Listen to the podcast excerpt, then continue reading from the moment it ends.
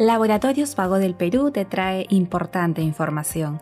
Esta vez hablaremos de artrosis de cadera, a cargo del doctor Emerson Pineda, médico general. ¿Qué es la artrosis de cadera? La artrosis de cadera eh, es un desgaste, es un envejecimiento, un deterioro, una degeneración del cartílago de la sección de la cadera, ¿no? Se produce mayormente por una edad avanzada.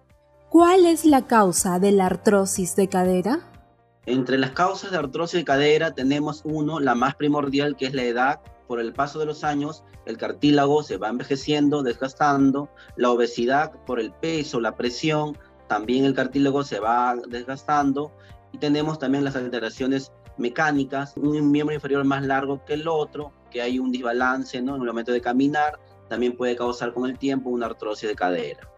Otras causas pueden ser las caídas, las contusiones a que hemos tenido anteriormente, que con el tiempo también pueden causar artrosis de cadera. Entre otras causas también tenemos las famosas alteraciones genéticas o enfermedades genéticas, ¿no? De padre a hijos.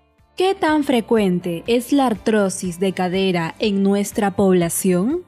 En la población, la artrosis de cadera es una de las enfermedades más comunes, ya que entre la más frecuente tenemos lo que es la artrosis de rodilla, y de ahí viene la artrosis de cadera, la artrosis de las manos, pero esta artrosis de cadera ha tomado un avance muy importante. Sabemos que esta artrosis es más frecuente en mujeres y la frecuencia va en aumento. ¿Qué signos y síntomas son frecuentes en la artrosis de cadera?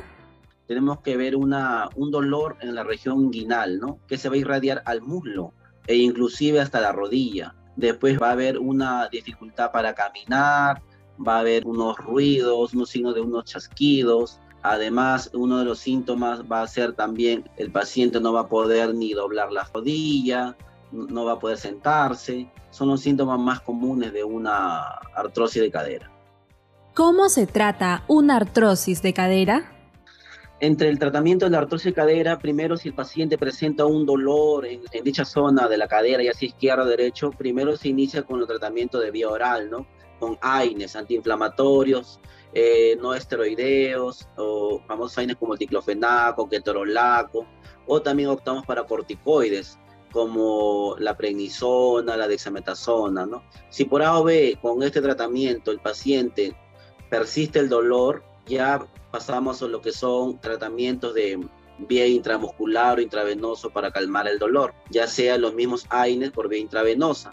Si por A o B no calmara con esto intravenosa, ya hay una aplicación en la misma zona con lo que es la intraarticular, con inyecciones de corticoides, pero en la misma región de la cadera.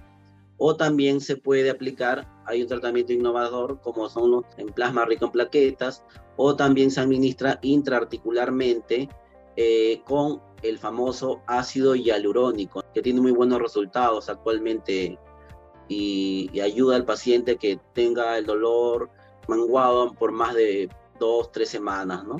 Son los tratamientos más innovadores.